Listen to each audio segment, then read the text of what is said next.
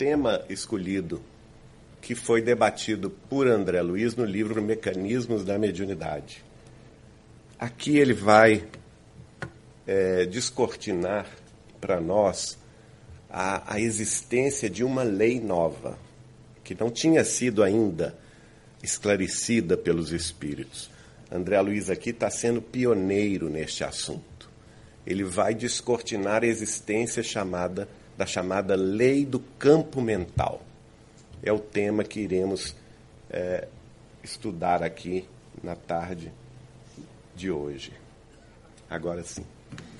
É, e ele começa dizendo assim: se desconhece ainda no mundo a lei do campo mental, que rege a moradia energética do espírito, segundo a qual a criatura consciente, seja onde for no universo, apenas assimilará as influências a que se afeiçoe. Cada mente é como se fora um mundo em si, respirando nas ondas criativas que despede ou na psicosfera em que gravita para esse ou aquele objetivo sentimental conforme os próprios desejos, sem o que a lei de responsabilidade não subsistiria. Então, nós vamos ver com ele aqui, quando ele está revelando esta lei, porque ele diz claramente que no nosso mundo terrestre se desconhece essa lei. Não é? Começa dizendo isso. Se desconhece no mundo a lei do campo mental. E o que essa lei preconiza? O que ela indica? Ela indica que existe um campo mental que rege a moradia energética do espírito, seja ele desencarnado ou encarnado. Né?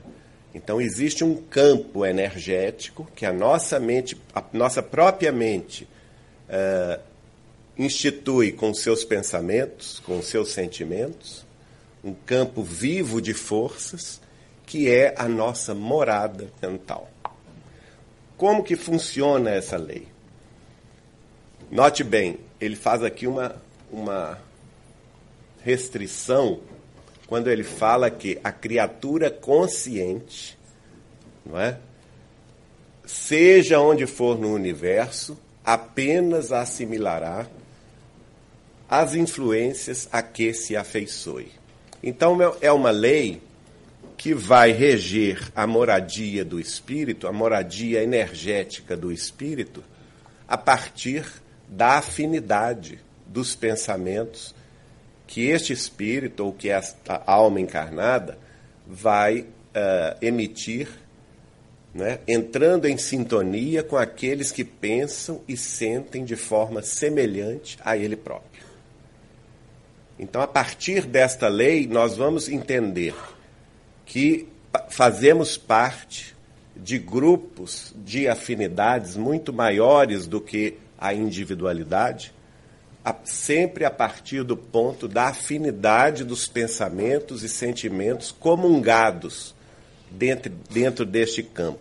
Então, o campo mental de um indivíduo vai naturalmente se associar a outros campos mentais que pensam, de indivíduos que pensam e sentem de forma semelhante.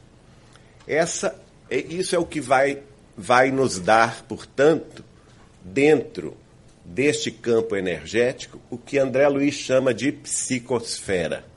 A psicosfera que nós mesmos criamos para nós e na qual nós estamos imersos pelos nossos próprios pensamentos, alimentando-a constantemente com aquilo que sai da nossa cabeça e do nosso coração, né, pensamento e sentimento, é, conforme a lei, conforme a sintonia dos nossos próprios desejos.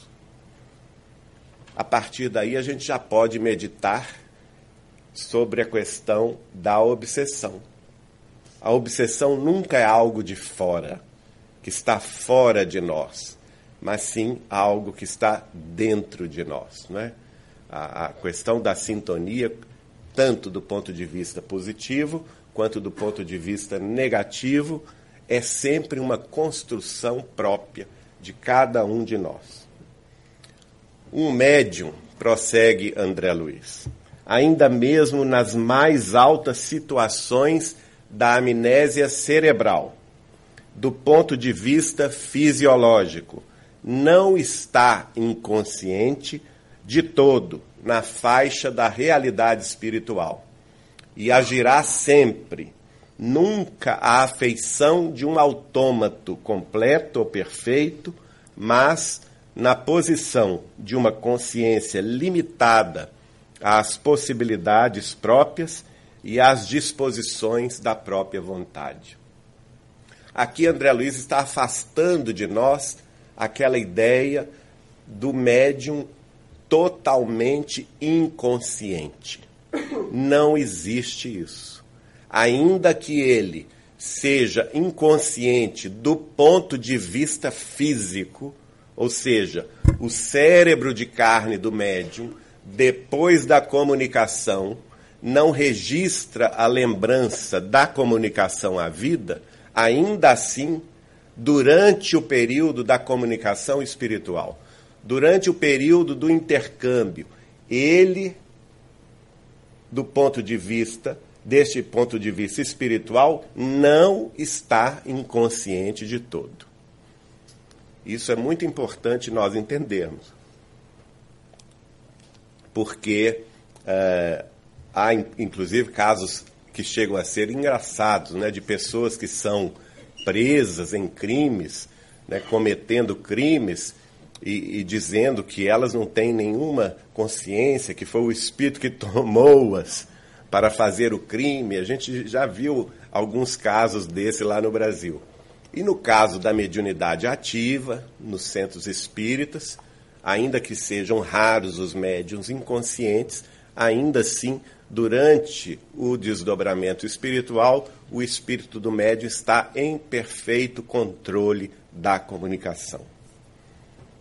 Então, ele nunca, nunca vai ser um perfeito autômato, ou seja, aquele boneco, aquele, uh, uh, aquela marionete que os espíritos vão fazer com ele o que bem entenderem. Não, isto não existe, não é? André Luiz nos explica isso. E a, a posição dele, claro, vai ser sempre limitada a quê? Vai ser sempre limitada às próprias possibilidades.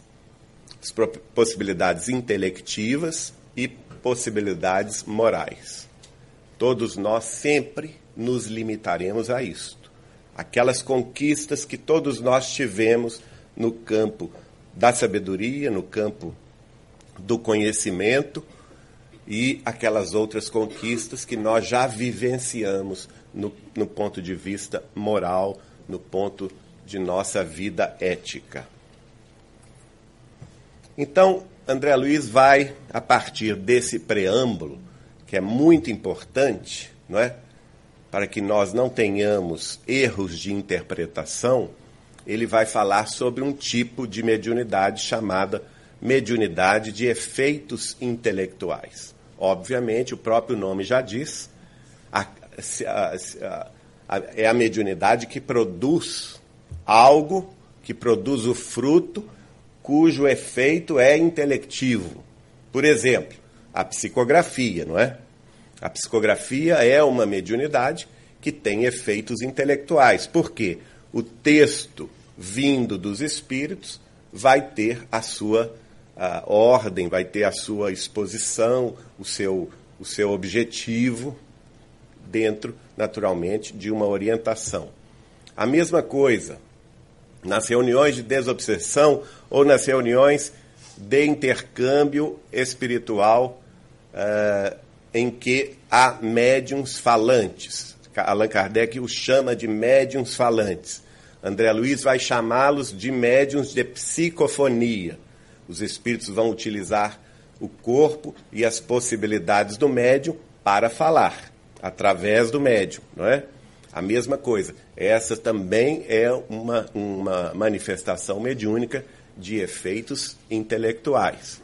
Porque a fala, a voz, o, o, o discurso do espírito através do médium vai naturalmente orientar ou também vai causar piedade no caso dos espíritos é, perturbados, os espíritos que precisam da assistência espiritual na enfermagem da desobsessão, também vai causar o, o, o carinho, vai causar o, a assistência daqueles que estão acompanhando a reunião. Como se processa isso? Né? É, é interessante que André Luiz vai mostrar para nós, a partir dos exemplos que ele vai elencar no livro Mecanismos da Mediunidade, que a mediunidade não está circunscrita aos centros espíritas.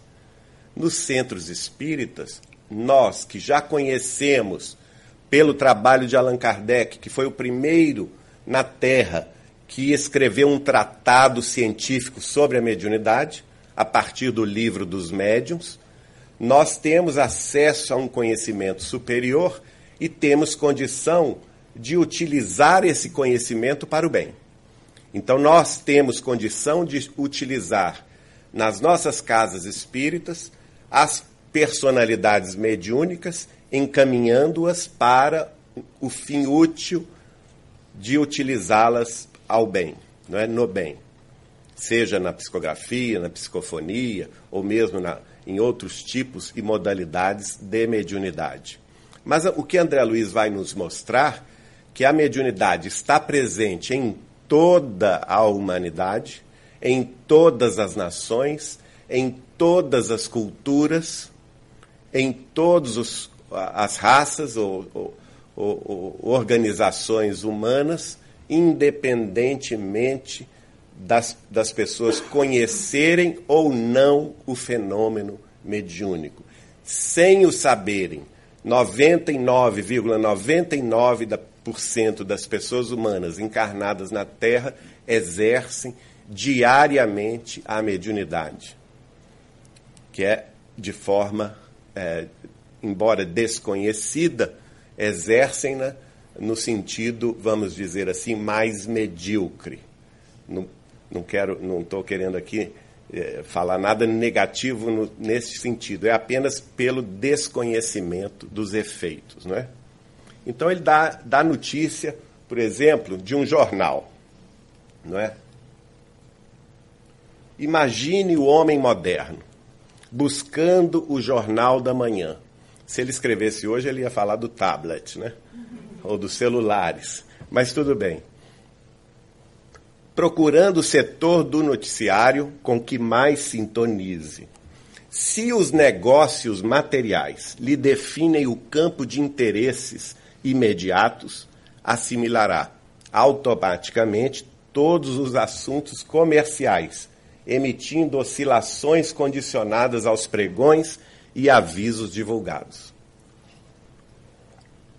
Então ele dá exemplo de um homem de negócios que vai abrir o jornal como ele é um homem de negócios, seja tendo ele interesse na bolsa de valores, ou, por exemplo, no preço dos automóveis, ou no preço dos imóveis, todos os jornais têm essas seções específicas, não é? Como ele já está vivendo dentro do mundo íntimo dele essa realidade, ele vai direto nas páginas específicas. Vai abrir a página da Bolsa de Valores, ver as notícias que lá estão, ou então as notícias do, do mercado imobiliário, enfim, qual, qual seja o interesse imediato dos seus negócios, é aquele que ele vai focar, sem suspeitar que, em assim fazendo, ele estará emitindo oscilações condicionadas, oscilações mentais condicionadas. Vamos ver o que mais eh, André Luiz nos diz. Fará então raciocínios sobre o melhor modo de obter os lucros possíveis e, se necessita a cooperação de alguém, buscará ele, na pessoa de um parente ou afeiçoado, que lhe partilhe as visões da vida, ou seja, vai buscar alguém que também comunga com ele os mesmos as mesmas preocupações. E a partir daí, o sócio potencial da aventura ouvirá as alegações e mecanicamente absorverá os seus pensamentos, passando a incorporá-los na onda que lhe seja própria, mentalizando os problemas e realizações previstos. A partir daí já há uma simbiose mental. Né? Aquele que foi procurar as notícias do, dos negócios, depois de ler o jornal, vai ligar o telefone, o celular, para um que lhe seja afeiçoado nos mesmos negócios e vai então, se ele está preocupado, externar a sua preocupação. E aquele pensamento de preocupação vai passar àquele que está ouvindo do outro lado do telefone, que vai assimilar aquela corrente mental de preocupação e essa corrente mental de preocupação vai também fazer parte da sua vida. A partir daí já há o que? Intercâmbio mediúnico. Duas pessoas encarnadas. Notem bem, nós estamos falando dois indivíduos encarnados. Mecanicamente, inclusive, André Luiz vai falar que o outro vai ouvir as alegações e mecanicamente absorverá o pensamento do primeiro.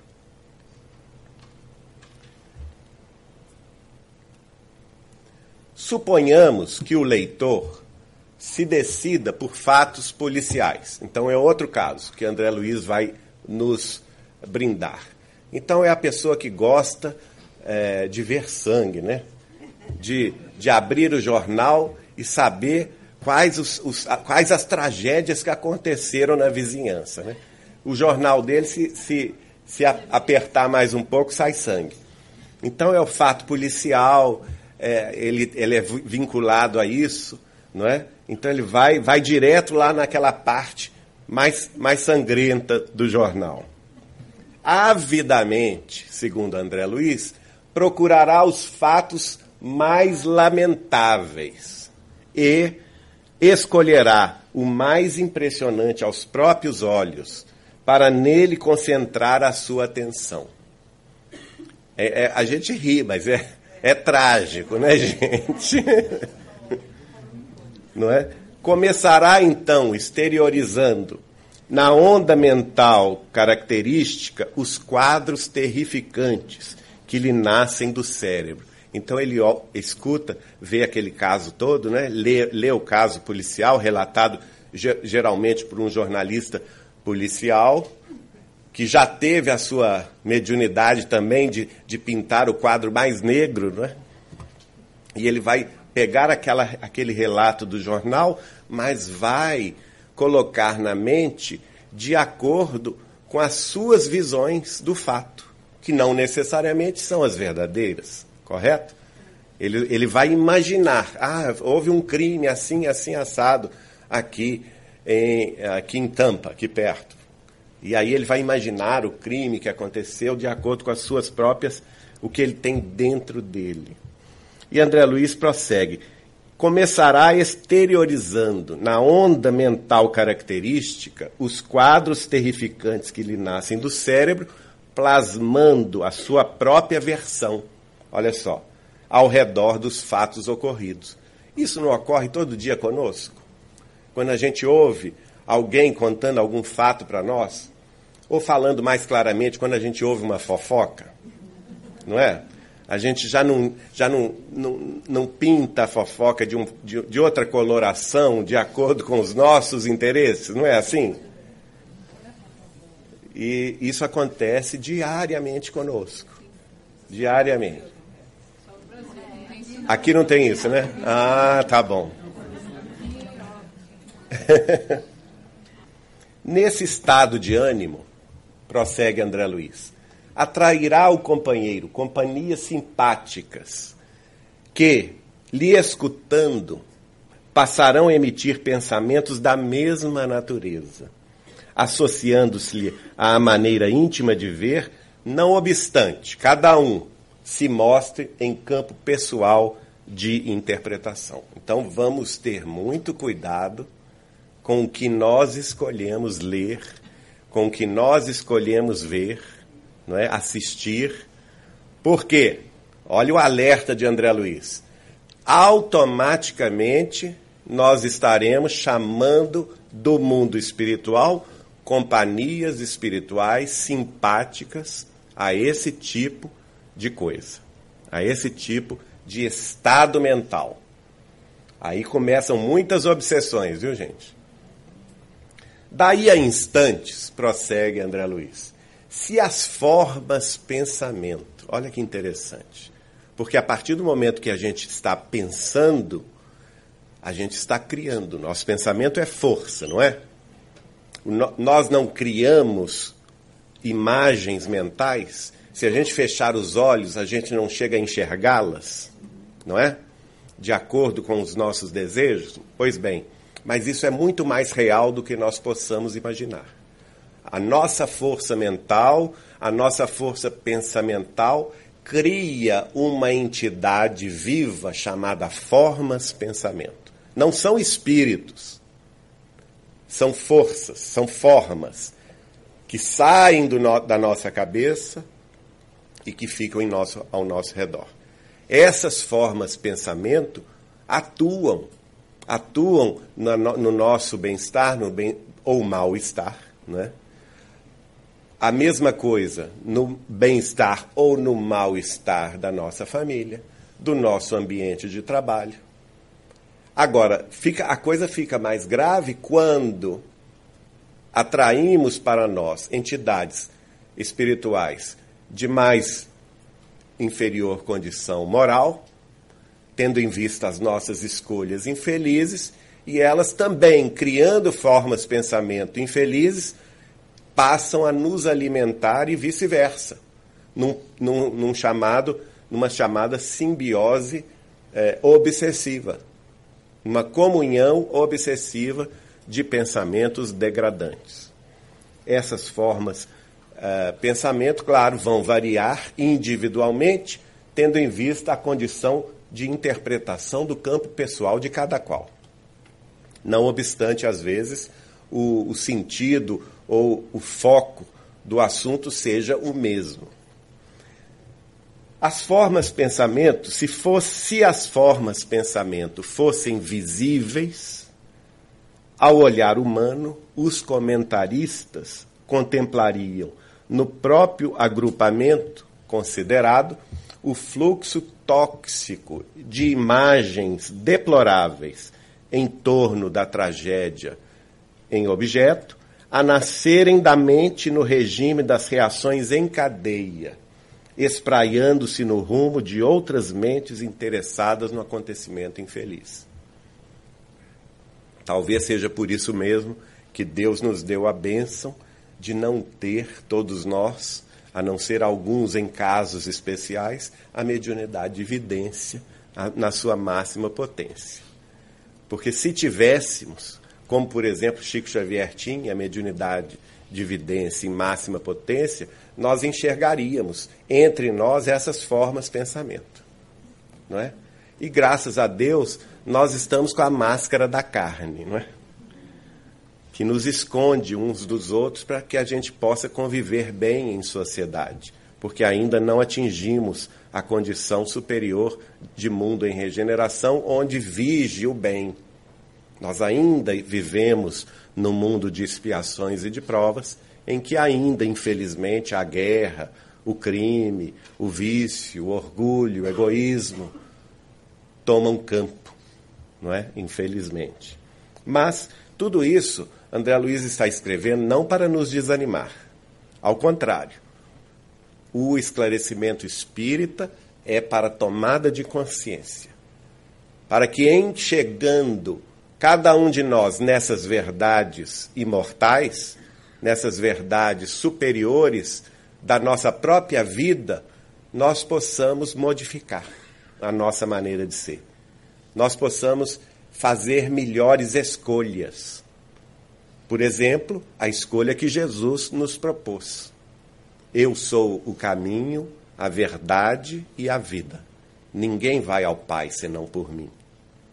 Nós precisamos ter esse tipo de consciência, escolher o melhor caminho, escolher a melhor escolha, a, a, o melhor rumo, justamente para nos proteger de nós mesmos, desses processos obsessivos que começam simples nas escolhas infelizes das nossas leituras, da, uh, dos, dos, filmes, ou, ou do, do, cinema, ou da, da televisão que vamos assistir. Enfim, é preciso ter cuidado. Aí ele vai falar sobre a mediunidade ignorada. No reflexo, tudo isso, ele fez essa apresentação para nos mostrar que grande parte da humanidade, mais de 99,9% dos seres humanos na Terra, exercem a chamada mediunidade ignorada. No reflexo condicionado, surpreendemos também vícios diversos, como, aí ele dá exemplo, a maledicência, a crítica sistemática, os abusos da alimentação e os exageros do sexo. Esse ou aquele espírito encarnado, sob o disfarce de um título honroso qualquer, lança um motivo inconveniente numa reunião ou conversação. E todos os que aderem ao assunto passam a lançar oscilações mentais no plano menos digno que lhes diga respeito, plasmando formas pensamento que lhe estranhas, do qual cada um se retira, experimentando excitação de natureza inferior à caça da presa para os apetites que manifeste. Então, aqui é, é bem o retrato de uma reunião social do mundo. Não é? Pode ser uma reunião em que os seus participantes tenham os mais altos títulos honrosos do mundo. Não é? Uma reunião de chefes de Estado, um banquete de chefes de Estado, ou de pessoas de poder econômico elevado, ou mesmo em uh, reunião no campo, por exemplo, de, de, de artistas, enfim, não importa. Pessoas que, perante o mundo, são pessoas consideradas, são pessoas famosas, são pessoas que têm uma, uma exposição social muito grande. Mas se a conversação dessas reuniões não tem fundo elevado, o que, que acontece? Acontece, infelizmente, esse tipo de inconveniência que é um lança um comentário infeliz, uma fofoca infeliz a respeito de um assunto, né? ou a respeito, como André Luiz fala, maledicência, criticando, uh, e aí a maledicência toma um, um, um tamanho des, desmesurado. É aquela história, fala-se muitas vezes em verdades que vão tomando corpo, e uma pessoa vai somando um ponto àquela, àquela conversação e a, a história vai se complicando. E da mesma questão, podemos citar aí a questão de abusos da alimentação, abusos do sexo e assim sucessivamente. Como é fácil reconhecer, diz André Luiz, cada qual foi apenas influenciado de acordo com as suas próprias inclinações, mas debita a si próprio os erros que venha a cometer conforme a onda mental que gerou de si mesmo. Então, que ninguém venha se desculpar, dizendo que ah, eu, eu tive uma ação infeliz porque eu ouvi Fulano falando isto, não é? Eu ouvi Ciclano dizendo aquilo, ou fui influenciado por outro e acabei tomando uma ação infeliz. Não, isso não existe. Nós temos que ter noção da nossa própria responsabilidade pessoal. Todas as ações que são perpetradas por nós têm o seu a sua origem em nós mesmos. Naquilo que nós guardamos dentro dos corações e dentro das nossas mentes. Temos que, que, que ter a responsabilidade de assumir isto. Isso ajuda a compreender, prossegue André Luiz, os mecanismos da mediunidade, de efeitos intelectuais, em que encarnados e desencarnados se associam na chamada metapsíquica subjetiva. A associação, portanto, mental de forças mentais eletrizantes porque todos nós temos em nosso pensamento uma força mento-eletromagnética. E essa, essa mentalização elétrica e magnética influencia os outros e os outros por nós também são influenciados, mas dentro de um circuito de afinidade. Da, de, e essa afinidade se define por nossas próprias escolhas. É o que André Luiz vai chamar de metapsíquica subjetiva. Em todos os continentes, podemos encontrar milhões de pessoas em tarefas dignas ou menos dignas. Aqui também fazendo a parte. O contrário, até agora ele está falando de situações negativas. Mas o contrário também se estabelece.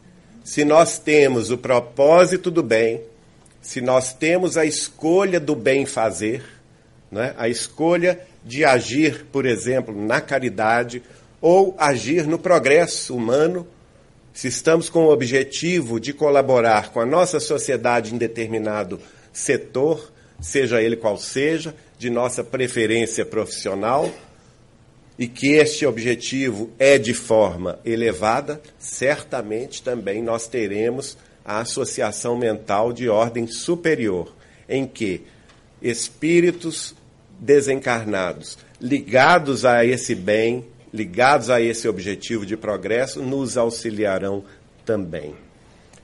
Então, milhões de pessoas, aliás, bilhões, né? A população hoje da Terra, mais de 7 bilhões de pessoas, faz isso todo santo dia, todos os dias. Nós fazemos isso. Essa associação mental, dependendo naturalmente o foco, dependendo a direção de nossa própria vontade. E aí ele diz: mais destacadamente, os expositores e artistas da palavra, na tribuna e no lápis, como veículos mais constantemente acessíveis ao pensamento, auxiliados por espíritos desencarnados, atendendo a determinadas obras ou influenciando pessoas para fins superiores ou inferiores, por largos processos de mediunidade ignorada.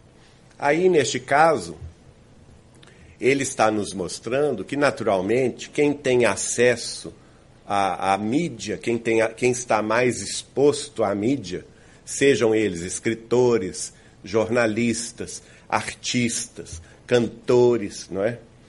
é elementos que lidam com o público, a, a responsabilidade deles será, obviamente, maior.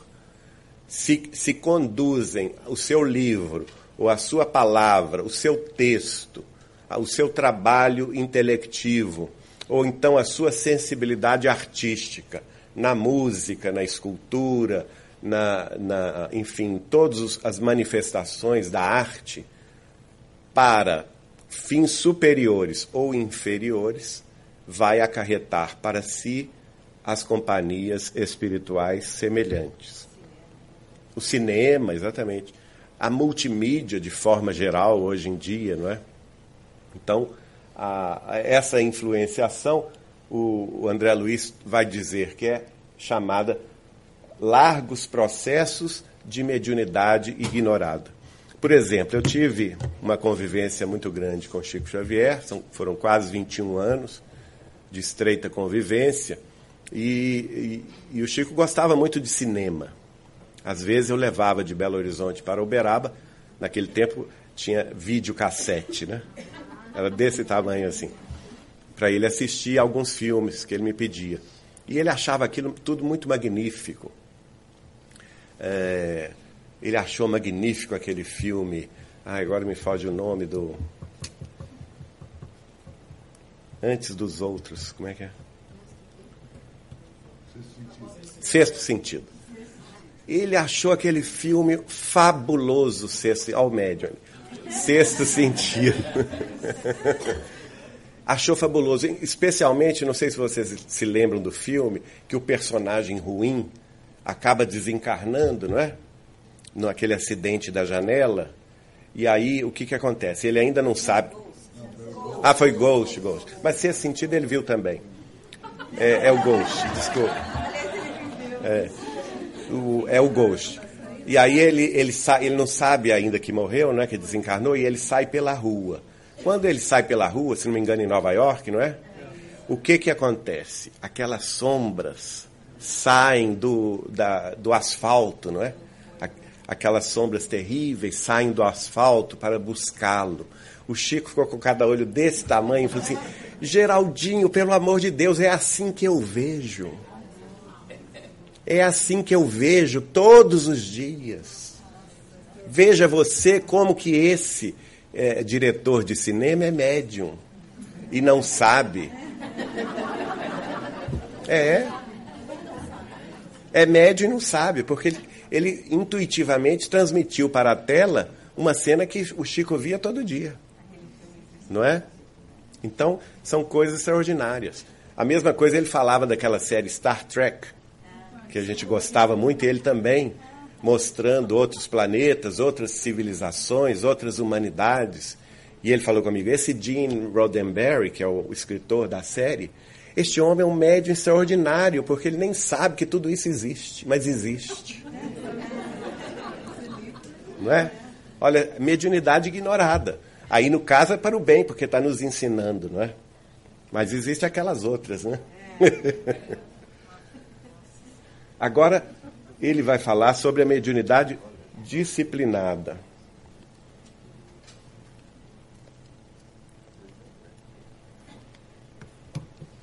Imaginemos, até agora, a mediunidade ignorada, tá certo? Agora a mediunidade disciplinada. Imaginemos que certa pessoa se disponha a disciplinar as energias medianímicas. Quem são essas pessoas, gente? Levanta a mão, pelo amor de Deus. Todo mundo. Todo mundo. Nós aqui no Centro Espírita queremos isso, não é? Não é à toa que nós temos acesso a essa maravilha de conhecimento superior consubstanciado, consubstanciada na literatura espírita cristã.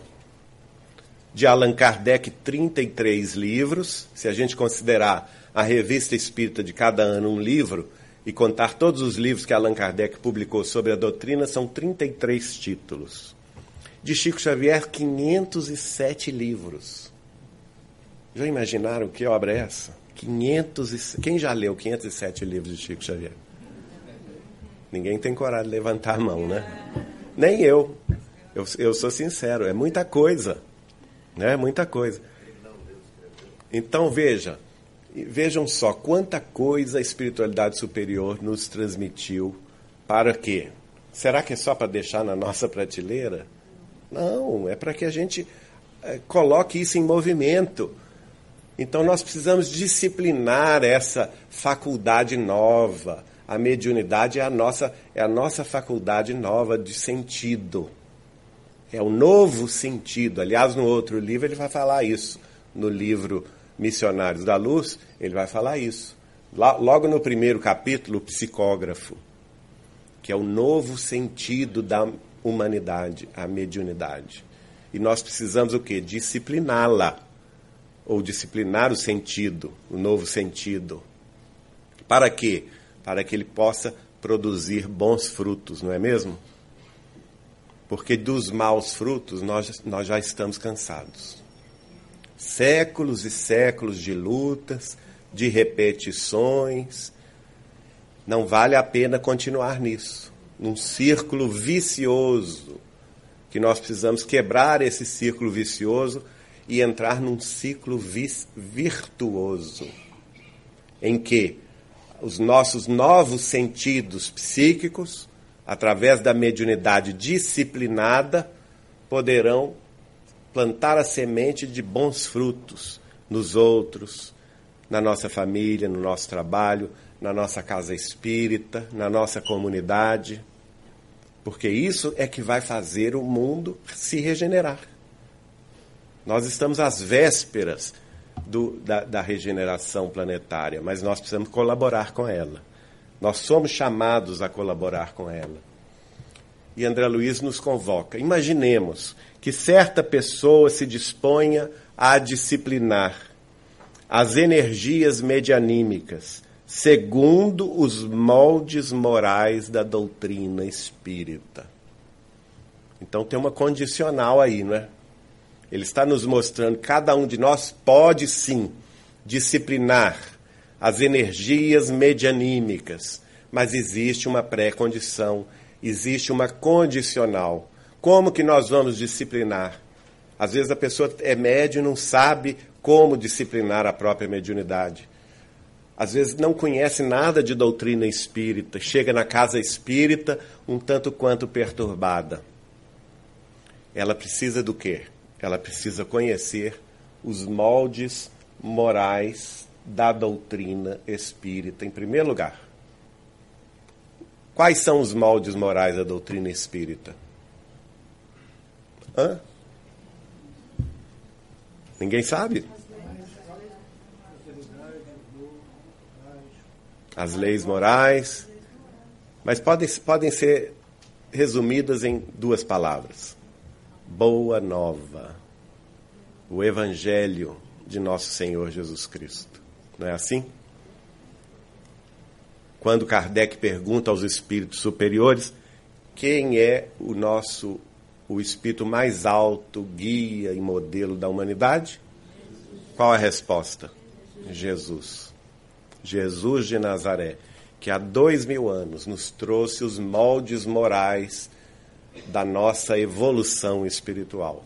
O caminho pelo qual nós, cada um de nós, pode sim progredir, superar a si mesmo, vencer os próprios obstáculos, vencer a si mesmo na autorreforma, na reforma íntima de suas tendências e a partir daí trilhar o caminho do amor, da fraternidade, da justiça, da caridade, não é?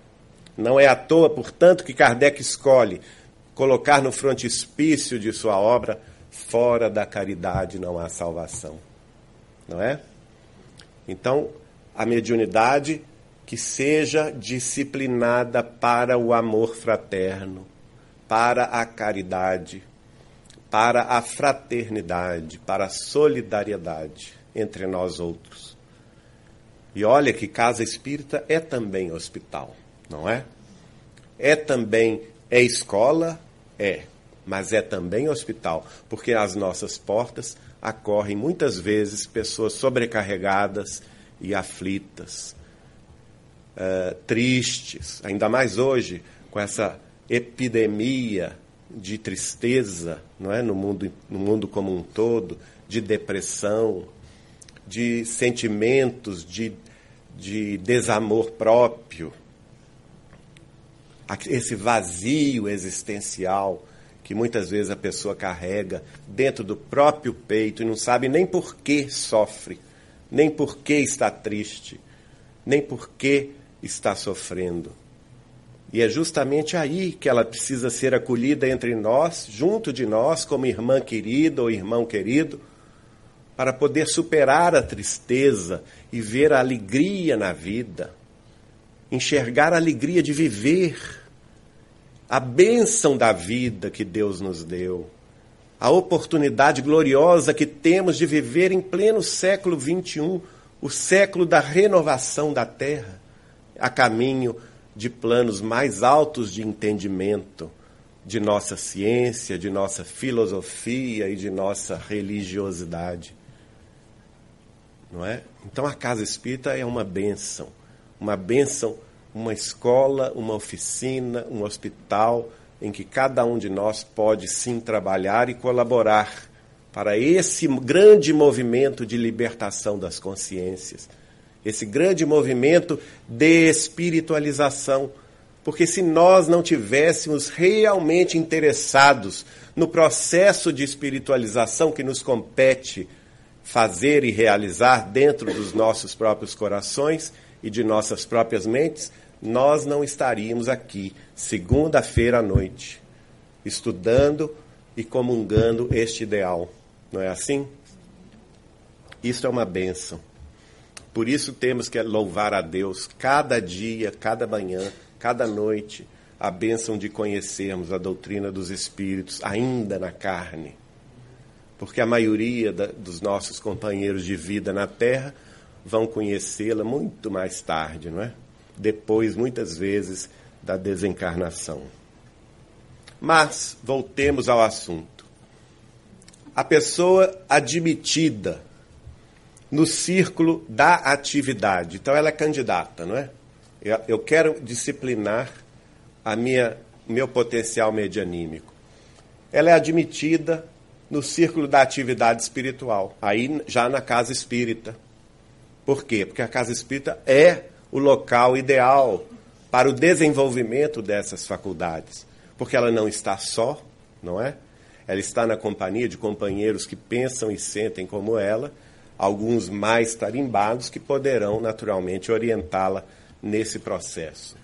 Recolherá ela na oração o reflexo condicionado específico para exteriorizar as oscilações mentais próprias no rumo da entidade desencarnada que mais de perto lhe comungue as ideias.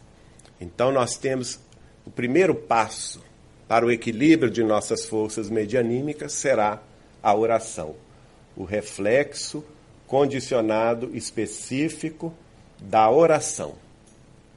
Porque através da oração nós batemos a porta da vida superior.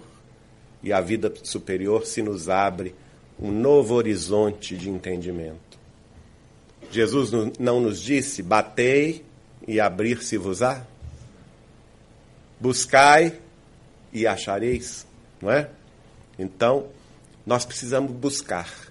Não existe processo de espiritualização em que nós estejamos de braços cruzados ou pernas descansadas. É preciso esse movimento de busca, esse movimento de ascensão, o Chico costumava dizer para nós: os espíritos não vão materializar na terra, os espíritos superiores, para fazer a tarefa, para fazer a obra que é nossa. Nós precisamos fazer o esforço da subida. E nesse esforço da subida, eles terão a caridade da descida e nós nos encontraremos a meio caminho. Isso é lindo, não é? Olha que imagem linda. O esforço da subida é nosso.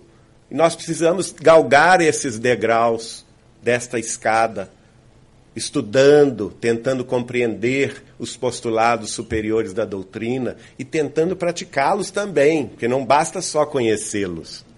A prática do bem é necessária, não é? É o caminho da caridade. E os nossos benfeitores, sem dúvida nenhuma, por serem espíritos mais preparados, terão a caridade de descer e nos encontrar neste meio do caminho. Nos serviços de intercâmbio, experimentará ele ou ela período de vacilações e dúvidas, pois morando no centro das próprias emanações e recolhendo a influenciação do plano espiritual, a princípio supõe que as ondas mentais alheias incorporadas ao campo de seu espírito não sejam mais do que pensamentos arrojados do próprio cérebro. Olha aí, gente. Muito natural a dúvida e a vacilação no início da mediunidade. André Luiz está nos mostrando aí. Por quê? Porque ela ainda não tem a tarimba da prática mediúnica. Então ela acha ela recebe o pensamento dos guias e mentores espirituais, mas fica na dúvida, mas eu tô, isso vem da minha cabeça. Então é, é meu esse pensamento ou é dos espíritos? Eu não sei. Eu não sei diferenciar se é meu ou se é dos espíritos. Então ela, ela entra nesse período de quê? De vacilações e dúvidas. Período muito natural no início da mediunidade. Agora, o que, que não pode ocorrer? A perpetuação disso. Não é? Se a pessoa ficar num ciclo vicioso de vacilação e dúvida, ela não faz coisa alguma, não é?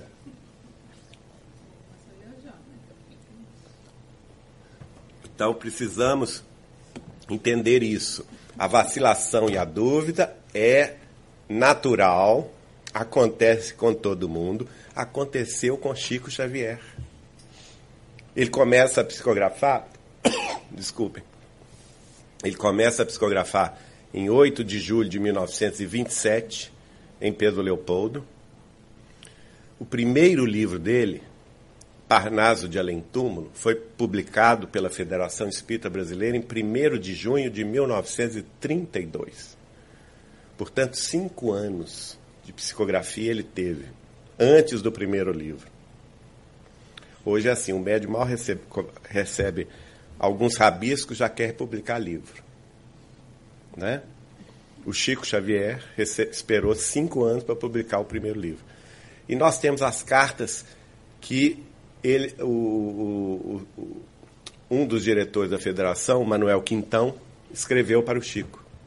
Porque a, o arquivo pessoal dele de Pedro Leopoldo foi destinado a nós, em cartório. E lá nós encontramos essas cartas. O que, que eu li nessas cartas? São cartas lindíssimas. Naturalmente, o Chico escrevia para ele, colocando para Manuel Quintão, lá no Rio de Janeiro, na Federação Espírita Brasileira, as suas dúvidas sobre as mensagens que ele estava recebendo dos espíritos, especialmente sobre os poetas. E o Manuel Quintão, então, respondia ao Chico, ele submetia, o Chico mandava as, as, as produções mediúnicas, e ele, então, o Manuel Quintão colocava aquelas produções mediúnicas à disposição de grandes literatos no Rio de Janeiro, inclusive literatos espíritas, que então foram se embasbacando, né? Com, aquela, com a beleza daquelas produções. Falaram, não, isso não é dele, isso é dos espíritos. Olha aqui, esse estilo é Olavo Bilac, este outro é Alfonso de Guimarães, este outro é Augusto dos Anjos. Foi assim. E a, a, aí, em 1931, e nesse, nessa, nessa mesma. É, Nesse mesmo arquivo do Chico Xavier, pessoal do Chico, o, nós encontramos lá o, o, o, primeiro livro que ele escreveu, fez manual, não é, esse primeiro livro, e, e, e uma be, belíssima. Ele, ele próprio compôs o livro, desenhou. Então você vê que de 1927 a 1931 ele assinava o próprio nome, Francisco Xavier. Só depois de 31 é que os espíritos passaram a assinar as composições. É? Se isso aconteceu com Chico Xavier, por que, que não aconteceria conosco? Não é? Imagine nós. É. Na sua consciência, de acordo. Deixa eu só. Eu tenho que fazer isso aqui, senão eu não vejo aqui. De acordo com a lei do campo mental, que especifica obrigações para cada ser guindado à luz da razão, se tortura o médium, perguntando se não deve interromper o chamado desenvolvimento mediúnico, já que não consegue discernir das ideias, das ideias que lhe pertencem, das ideias que pertencem a outrem. Sem aperceber-se de que ele próprio é um espírito responsável, com o dever de resguardar a própria vida mental e enriquecê-la com valores mais elevados pela aquisição de virtude e conhecimento. Então é natural que o médium se torture. É meu ou não é meu? Mas ele tem que entender, vencer essa fase de vacilação e dúvida, entendendo que ele é um espírito responsável e que se ele se disciplinar, os espíritos superiores, mentores, estarão com ele para vencer essa fase de inibição. E aí começa a tarefa. Se o médium consegue transpor a faixa de hesitações, segundo André Luiz, entendendo que importa, acima de tudo, o bem a fazer. Olha aí, qual o objetivo nosso? O bem a fazer procura ofertar a reta conduta. Olha aí a, a disciplina mediúnica aí. Se o médium entende que importa o bem a fazer, o que, que ele vai ofertar? A reta conduta. Vai se reformar. Se ele tem vícios, se ele tem pensamentos negativos, se ele tem atitudes negativas, viciosas, precisa se reformar e ofertar à tarefa a sua própria reta conduta, porque isso é segurança mediúnica. E com a reta conduta, os espíritos superiores o ajudarão. No reflexo condicionado da prece, quer dizer, não se esquecer jamais da oração, da prece, dirigida à espiritualidade superior, e então passa ele a ser objeto da confiança dos benfeitores espirituais desencarnados, que lhe aproveitam as capacidades no amparo aos semelhantes, dentro do qual assimila o amparo a si mesmo. Então vejam vocês que o processo é uma construção espiritual de cada um de nós. Quanto mais se acentuem o aperfeiçoamento e a abnegação, a cultura e o desinteresse, mais se sutilizam os pensamentos e com isso mais se aguçam as percepções mediúnicas que se elevam à maior demonstração de serviço de acordo com suas disposições individuais. Aqui nesse trecho, André Luiz está nos dando um roteiro. Se nós quisermos ser efetivamente veículos do bem maior, colaborar com as nossas forças medianímicas no amparo aos sofredores e no esclarecimento e na consolação, nós temos que ter em mente que precisamos nos aperfeiçoar. Aperfeiçoar e também precisamos de abnegação, de renúncia, renúncia dos prazeres mundanos, renúncia de tempo disponível. Vamos imaginar Chico Xavier, o que ele não renunciou por nós para poder escrever 507 livros até hoje? Não é? Chico Xavier dormia todos os dias cinco horas da manhã para acordar às seis. E falava conosco: Geraldinho, nós precisamos conquistar horas ao sono. O que, que é isso? Abnegação. Não é? Trabalho constante no bem. O homem não parava, trabalhava dia e noite em favor do próximo. Cultura. É importante a cultura. Lembram-se no item 6, capítulo 6 do Evangelho segundo o Espiritismo?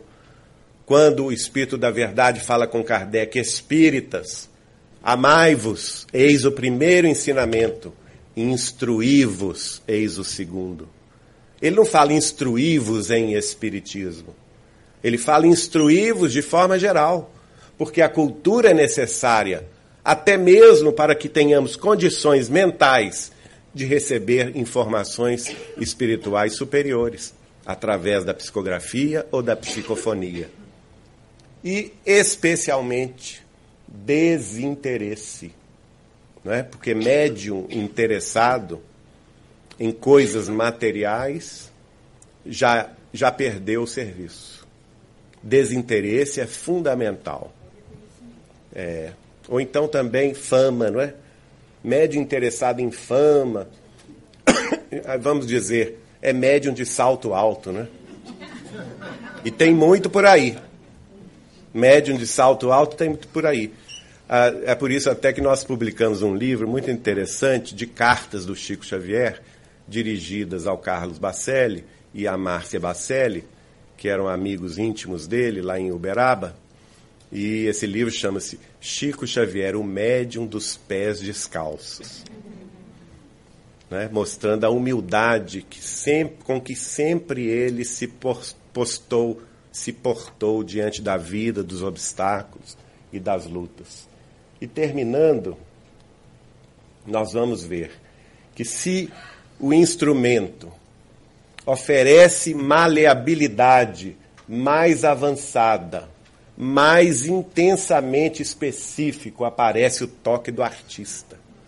Olha só, vejam que às vezes nós, nós uh, exigimos dos médiums iniciantes aquilo que acontece só com o médium já tarimbado, que é o que? O toque do artista. O artista, no caso, é o espírito, que é o que? A identificação do espírito na sua forma de escrever, na sua forma de se expressar. Isso somente acontece depois que a maleabilidade mediúnica já está perfeitamente treinada, afeiçoada ao fenômeno. E que o médium também já se preparou culturalmente e moralmente para a tarefa. E aí sim ele tem condição de expressar, por exemplo, uma das mediunidades mais difíceis é a mediunidade de poesia, receber poemas. Por quê? Porque o poema tem o, tem o seu ritmo, tem a sua cadência, tem a sua harmonia. Não é simplesmente você eh, concordar uh, as últimas palavras, não. não é? Então, o médium de poesia ele precisa ter uma certa tarimba para que o, o toque do artista, do poeta ali apareça na sua originalidade. Aliás, o, o, o nosso companheiro de doutrina, Alexandre Caroli Rocha, na, na, sua dissertação de mestrado na Unicamp, em Campinas, fez um trabalho magnífico sobre o Parnaso de Além-Túmulo de Chico Xavier. Ele é doutor em letras, mostrando que exatamente o toque do artista, de cada um daqueles espíritos poetas portugueses e brasileiros que escreveram por Chico Xavier e se identificaram perfeitamente ali no seu estilo. E é um testemunho maravilhoso. E, e, o trabalho dele de doutorado, também na Unicamp, em Campinas, enfocou a obra do espírito de Humberto de Campos. Nos ele primeiro ele faz uma análise do estilo do espírito de Humberto de Campos, ainda na carne, e depois, através da psicografia de Chico Xavier, a identidade, a identificação perfeita do estilo entre um e outro, o mesmo espírito em épocas distintas, pela mediunidade de Chico Xavier depois. Maravilhoso o trabalho dele também, a tese de doutorado sobre a obra de Humberto de Campos por Chico Xavier. Nessa base, terminando então nossa exposição, identificamos a psicografia, desde a estritamente mecânica até a intuitiva, a incorporação em graus diversos de consciência, inspira as inspirações e as premonições. Então, esse tipo de mediunidade intelectual, de efeito intelectual, pode perfeitamente se subdividir em psicografia, a psicofonia, que são a, a incorporação da mediunidade falante, né, os espíritos que falam através dos médios, também uh, as inspirações, que a mediunidade de inspiração é até mais corrente entre todos nós. Quantos de nós já não teve inspiração nos momentos cruciais da nossa vida, não é? Em que, sem saber porquê, fomos intuídos a tomar determinada atitude. E, por fim, também a mediunidade da premonição, que é a mediunidade da presciência, que Allan Kardec vai estudar mais profundamente no capítulo 16 do livro A Gênese, os milagres e as predições segundo o Espiritismo. O próprio Kardec vai dar título a esse capítulo de teoria da presciência, que é a mediunidade premonição, de previsão do futuro, que tem que é mais rara ainda e tem determinadas pré-condições necessárias para que se estabeleça. E a, a principal delas é o quê? O, é necessário que o médium ou o espírito comunicante sejam suficientemente espiritualizados, ou por outra, sejam evidentemente desmaterializados para poderem visualizar o futuro. Nós agradecemos aí a colaboração de todos que acompanharam a, a tarefa, rogando a Jesus que nos abençoe e nos esclareça nesta chance nova que Deus nos deu para vivermos hoje aqui na Terra, em pleno século XXI, tendo acesso aos conhecimentos superiores sobre o dom da mediunidade para que possamos dar a Ele bom direcionamento e bom rumo em nome de Deus. Muito obrigado.